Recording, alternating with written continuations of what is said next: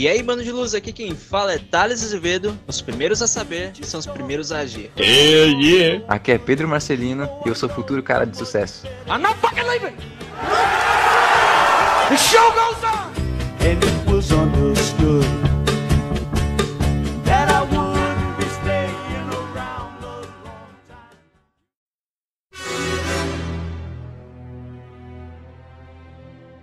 Franquia não é muito um nome que as pessoas mais leigas costumam chamar os filmes, mas é franquia é um tipo de filme que tem sequência. Pode ser uma trilogia, quadrilogia, pode ser, sei lá, infinitos filmes, como, como é James Bond. Ele tendo ligação ou não. O James Bond, ele é a maior franquia do cinema atualmente, por causa que ele tem mais de 20 filmes, pelo que eu me lembre. Ele tem vários reboots, né, mais remakes, na verdade. Mas é, ainda assim é considerado uma franquia, porque tem o mesmo título, se trata do mesmo personagem, no mesmo universo. Então ele é uma franquia. Existem franquias de sucesso hoje em dia que tem um universo compartilhado, como é a Marvel. Elas têm vários tipos de filmes. De primeira parecem isolados, mas eles é, se conectam de alguma maneira para fazer, para juntar os personagens num outro filme. E isso deu muito sucesso. Isso é uma coisa que as pessoas imaginavam um tempo atrás. Poderia dar, dar tanto certo ter um universo compartilhado no cinema. A gente veio falar hoje sobre coisas que podem fazer sucesso lá na frente, que as pessoas não estão sabendo agora. Pessoas não estão sabendo que vão consumir lá, lá na frente, se a gente acertar, né? É, É, eu queria isso também. falar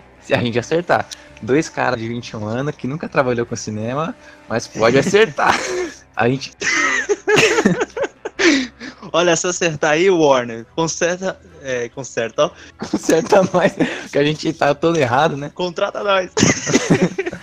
Ah, a gente tem acertado sobre os canais grandes do YouTube, né não? A gente vai conversando lá no grupo que a gente consegue adivinhar os o que, quais vídeos os canais grandes vão fazer. E mesmo que eles não façam enquete, a gente tá prevendo bem o mercado do YouTube.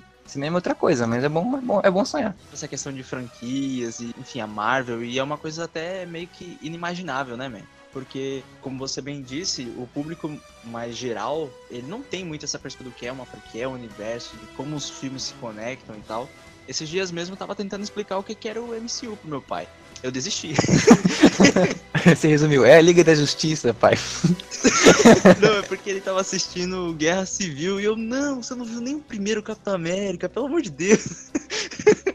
eu lembro que quando a gente foi assistir o o Vingadores A Era de Ultron, aí o Wellington e o Maurício, que foi nosso convidado no episódio passado, ele, eles foram comer alguma coisa, porque eles não estão comer dentro do cinema. E aí eu tava na fila pra pegar pipoca, alguma coisa assim. E tipo, as- eu via muito assim, as pessoas em volta conversando, não, Vingadores tal, não sei o quê, porque ano que vem vai vir tal outro filme. Às vezes nem explicava direito, tá ligado? Mas tipo, ah, ok, acho que eles entenderam.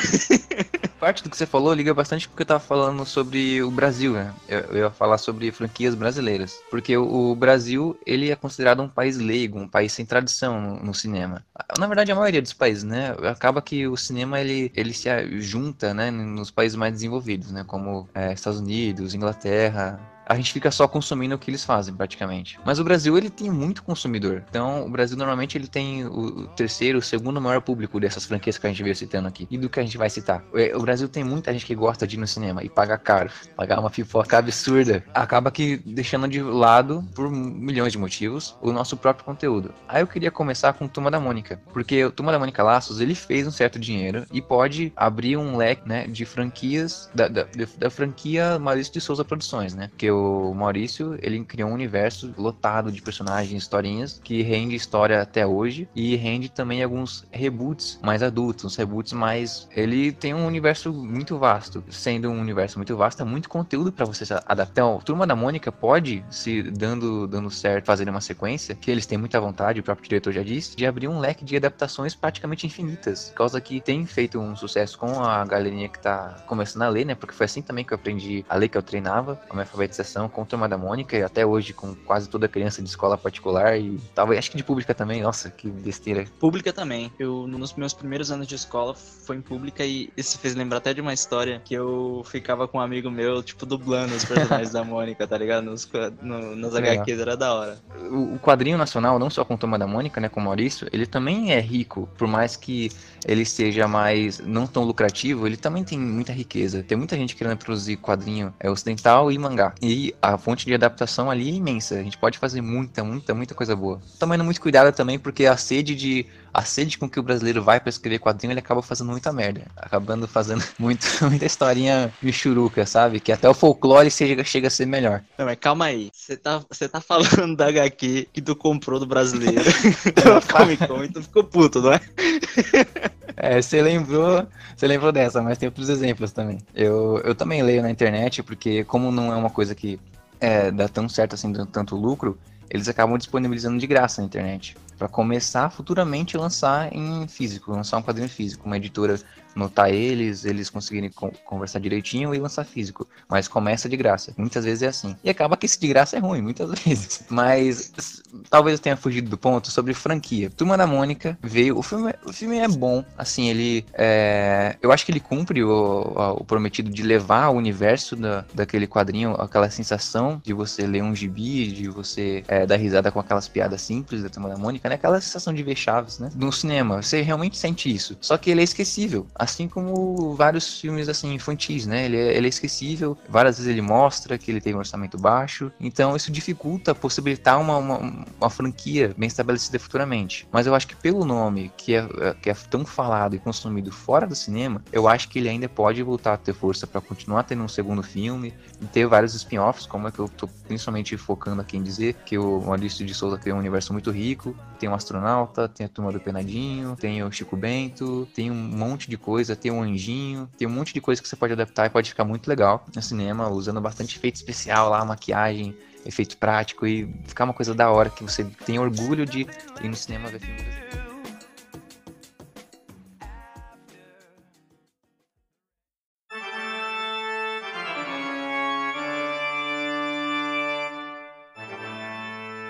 Ernest Klein, ele é tipo um nerd, assim, fissuradaço em cultura pop, que ele foi o autor de Jogador Número 1. Ele... Os agradecimentos desse livro são bem compridos, assim, ele, ele agradece a bastante gente por, por ter avaliado e por ter ajudado com o conteúdo do livro. Então, ele reconhece que ele é um consumidor em, em, em grupo, sabe? Ele não saiu tudo da cabeça dele. Mas é...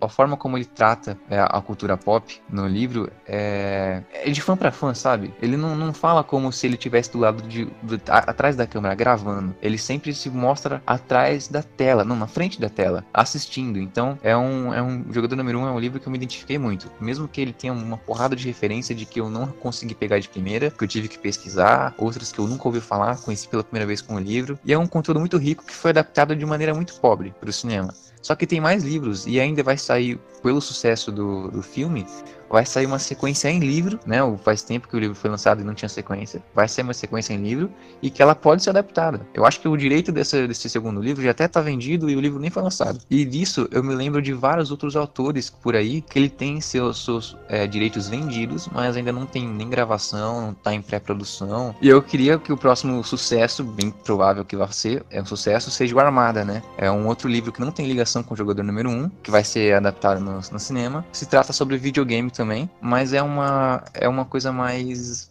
espacial, assim, tem muitos segredos no Armada. Não é tão misterioso. É, é mais misterioso que o jogador número 1 e não tem é, essa, esse coração do, do que tem jogador número 1, mas ainda tem Ernest Klein, ainda tem aquela escrita e que eu acredito que possa virar um filme bom. Aí eu pensei, Armada também vai ser um filme sobre videogame, mas como isso se aplica ao público que gosta de jogos e também assiste filme? Eu não lhe conectei esse ponto ao outro. O Armada, ele se trata sobre um- uma invasão alienígena. E a invasão alienígena se parece muito com jogos, parece muito com estudos do pai do protagonista. E aí lembra um pouquinho aquele filme de bosta lá do Adam Sandler, o Pixels, onde os alienígenas é, agem como videogames. Um pouquinho mais é, Ernest Klein, né? Então é, é, é mais topinho, sabe? E aí o, o jogador número um que vai ter sequência, eu nem imagino como seja essa sequência, porque o final acaba muito bem e meio que a humanidade ela fica numa forma, uma visão positiva do futuro, só que ainda uma visão pobre. E não, não tem muito um porquê. Não é nem que assim eu, eu não quisesse que tivesse sequência. É que não tem muito porquê. O bem venceu, sabe? Acaba com tudo no lugar certo. É,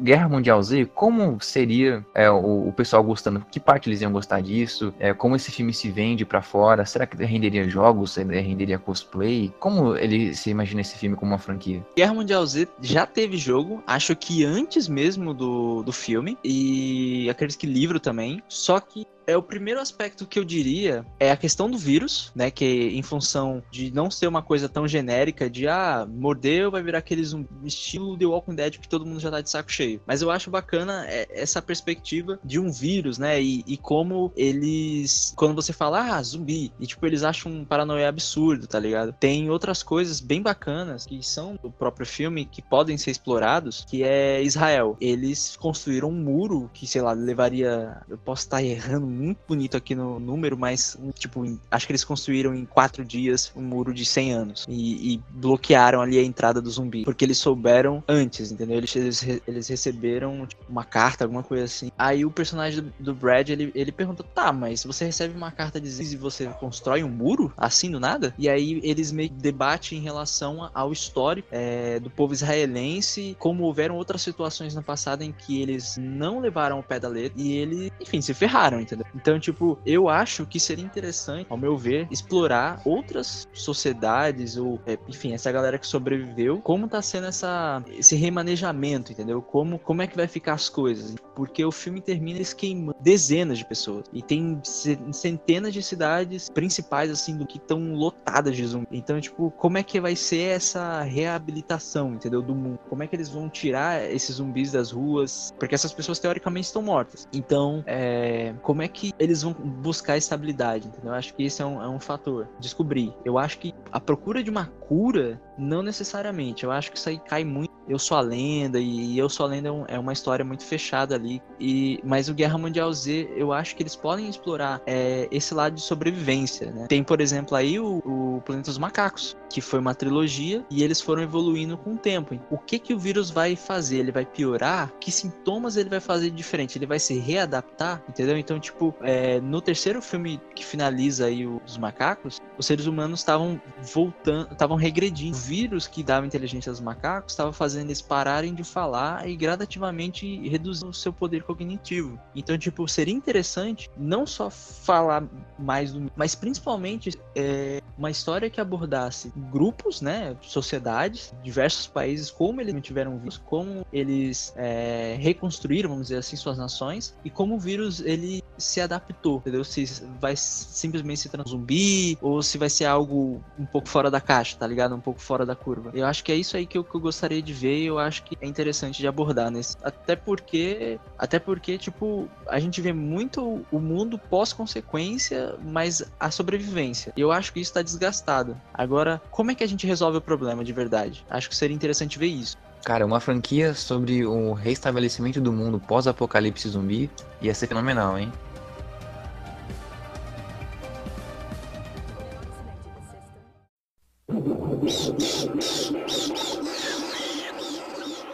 Você viu que saiu o trailer do Scooby-Doo? Eu vi, cara, achei muito bacana isso. E volto naquela coisa que eu falei da Mônica. Essa coisa de fazer filme que em live action. Porque se você for ver o- os dois filmes do live action do Scooby-Doo, é um pouco ridículo, né, man? É legal, mas é ridículo. Ah, eu gosto, cara. Mas é ridículo. O Scooby-Doo é um desenho, é ridículo, mas pô. animação é menos. eu acho que essa é a minha perspectiva aí. Mas eu, eu tô ligado. Eu achei bacana, cara. Sabe o que me lembrou Scooby-Doo? Eu tava lendo um, um, um livro do Sherlock, o livro parecia um grande episódio de Scooby-Doo, cara. Tipo, tanta investigação, tanta ciência e, e cérebro em- na, na história, e me pareceu muito um livro do Scooby-Doo. Eu não sei se a ideia do Scooby-Doo, os episódios planejados, né, vieram dali. No livro, existe um lugar que dá dinheiro. Ó, repara se você liga com os episódios do Scooby-Doo. Existe um lugar que dá dinheiro e existe gente rica interessada nesse lugar. Mas pra que esse lugar dê certo, alguém tem que sair de lá. Então, de repente, de repente, aparece um monstro nesse lugar rico e essa pessoa que tinha que sair de lá sai. E aí existe vantagem pro rico, pro outro rico que estava interessado no lugar. É exatamente isso que acontece no livro. Parece que o cara baseou a ideia no, no livro do Sherlock Holmes. Eu acho que é meio que uma sátira, talvez. Scooby-Doo é uma grande sátira. É, são detetives, né? Vão, e, tipo, tem um monstro lá, né? E aí eu falo assim, o- as os monstros não existem, né? Eles usam terno e gravata, ou eles parecem como nós, né? Essas coisas. É bem, bem essa sátira. O, o- o desenho do Scooby-Doo, né? Essa animação nova, é, tá revivendo a franquia, né? Por causa que faz muito tempo que ela vai pro cinema. Ela teve alguns filmes pra TV recentemente, mas não fizeram o mesmo sucesso. E ela teve uma boa, uma boa volta nos quadrinhos, né? Porque os, as animações da Hanna-Barbera, né? Aquela, a antiga Cartoon Network, né? Antes da Warner comprar a Hanna-Barbera, é, a, a Hanna-Barbera fazia dezenas, dezenas de, de animações de tudo que era tipo. Muitas de má qualidade, mas só pra vender mesmo. Porque anim- fazer muita animação rápida tava dando muito dinheiro naquele, naquela época, que ela tava em alta, né? Naquela época lá da Pantera Cor-de-Rosa. E aí, é, saiu muita coisa ruim, mas também saiu Scooby-Doo. Saiu alguns é, desenhos bons, saiu Zé Colmeia, saiu algumas coisas esquisitas, tipo Tutubarão, né? E aí eu tava pensando, cara, se eles adaptassem tanto material que eles têm da Hanna-Barbera, que tem alguns materiais que foram esquecidos ao longo do tempo, que eram desenhos bons. Tipo o Urso Cabeludo, cara, é um desenho bom, o Urso Cabeludo. Eu não vejo nada do Urso Cabeludo hoje em dia. Assim como eles estão aproveitando em, em adaptar algumas coisas do Cartoon e da Hanna-Barbera mais famosas em quadrinhos, pela DC e por outras editoras, é, eu acho que eles podem começar a reviver essa época de... é, essa época do desenho 2D, sabe? Só que agora transformado em 3D, porque não faz tanto sucesso mais 2D. E eu acho que o Scooby-Doo pode ser o começo disso. Talvez só por Scooby-Doo, porque esse, esse desenho provavelmente vai fazer sucesso. Ele, pare... ele me lembra muito Hotel Transilvânia, ele tem o mesmo estilo. Talvez seja. Alguma... tem alguma coisa a ver. Alguém que trabalhou no Hotel Transilvânia tenha trabalhado lá também. E aí deve fazer sucesso, vai, deve ter sequência futuramente. E pode trazer mais desenhos da Hanna-Barbera. Próximo título.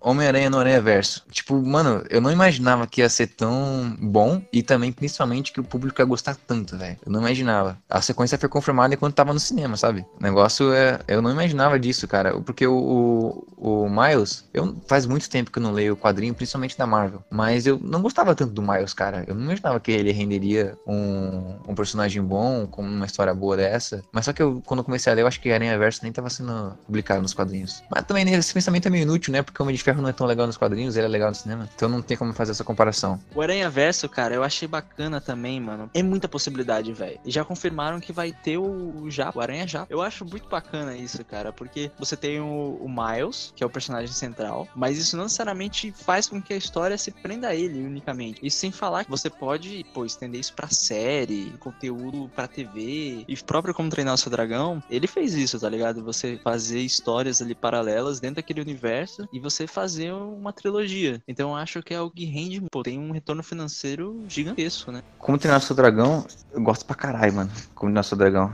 A série animada dele, nossa, chega a ser melhor que o filme, velho. É muito bom. Eu tenho que ler os livros ainda, sério. É- é- o primeiro filme é uma das minhas animações preferidas, mas a série também, puta, já, já vai no coração. Porque sabe quando você tem aquele esquema de que o desenho infantil, ele tem que ter lição de moral? Só que assim, a lição de moral, ela é super, posso dizer, flácida. Eu acho que seria esse o termo. Por causa que ela é uma coisa já, já mole, já desgastada. É, não, não é firme. Você não consegue, ter- muitos, muitos desenhos infantis não conseguem passar uma, uma lição de moral, uma, um ensinamento que você realmente consiga usar, porque aquilo é firme. Qualquer pessoa que você usar vai dar, vai dar certo aquilo, entendeu? E é muitos desenhos infantis, até os que não sejam pré-escolares, né? Os infantis normais, eles tentam passar de certa maneira isso. Eles se apoiam o episódio numa lição de moral. Só que como tem o seu dragão, ele usa lições de morais boas, cara, que você consegue aplicar. Sabe, tipo, má comunicação, má administração de equipe, é, desvalorização do, do- do trabalho dos outros, um monte de coisa que você consegue aplicar, cara. E é um desenho infantil. É, é muito legal. E sem contar que os caras são vikings, né, mano? Então, viking e dragão não tem como dar errado. É muito legal, velho.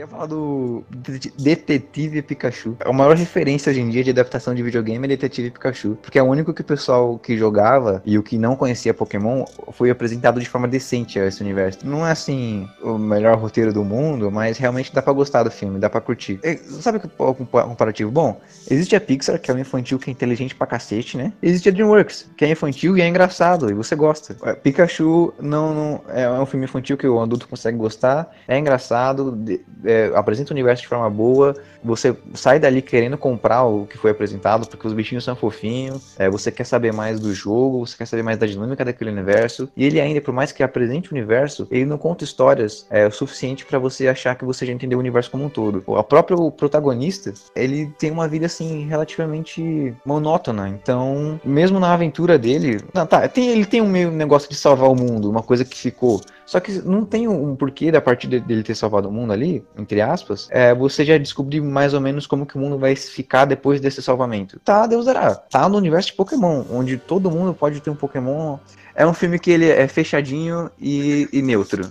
Beleza, vou falar do melhor filme dessa lista agora. Mano, o Jill O'Brien é aquele brother, tá ligado? Aquele mano que, que deve ser muito foda de trabalhar, tá ligado? É aquele cara que ri de tudo. Ri de tudo assim. É aquele cara carismático, que é profissional, mas também tem aquele ambiente bacana de trabalhar em equipe e tal. E, cara, eu dou valor a esse ator porque, porra, mano, o moleque, ele começou com vídeo no YouTube e, tipo, esse era o currículo dele. E ele conseguiu o papel numa série. Foi o Tim Wolf. E ele era o cara que mais se destacou ali, tá ligado? Tanto que em Comic Cons da vida aí você vê, tipo, ah, qual foi o melhor vilão? E sempre era a versão reversa do personagem dele, tá? Na série. Então, tipo, toda a- o aspecto de, de profundidade de personagem e tal, é, velho, ele se destacava mais do que o protagonista. Tanto quando ele começou a, a explodir aí, Maze Runner, depois veio o Assassino Americano, ele mal apareceu na última temporada, tá ligado? Ele fez uma ponta ou outra. Ele que evoluiu pra caramba. Infelizmente, o protagonista da série só foi fazendo filme merda.